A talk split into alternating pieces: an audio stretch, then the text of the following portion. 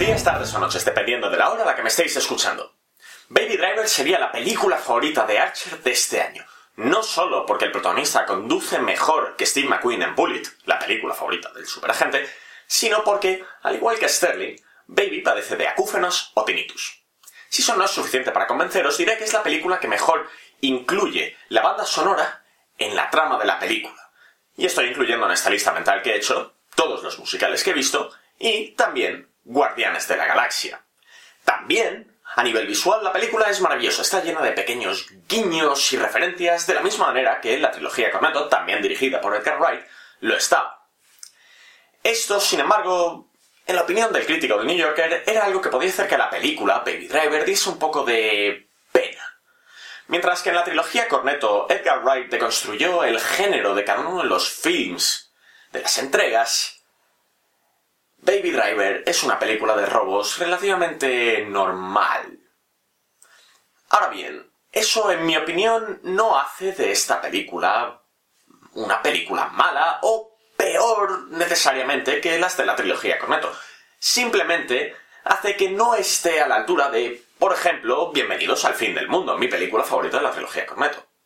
Pero vamos a hablar de la trama de la película. Es muy sencilla. Baby es un conductor excelente que trabaja para Doc, un personaje interpretado por un Kevin Spacey que se lo está pasando quizás demasiado bien.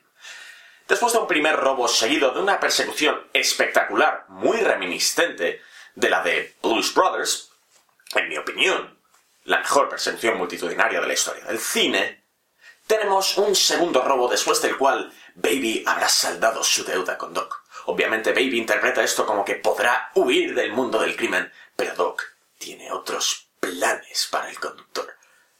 Es una trama que hemos visto miles de veces y es muy sencilla, pero perfectamente funcional.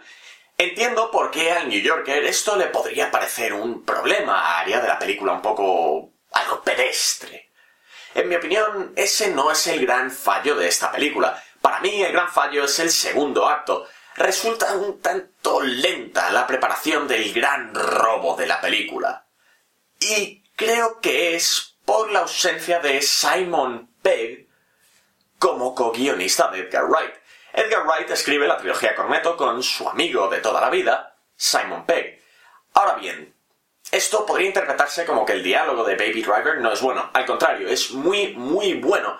Pero algo me decía que si Simon Pegg hubiese tomado parte en algún en alguna parte del proceso creativo de esta película, el diálogo habría sido genial, si no incluso excelente.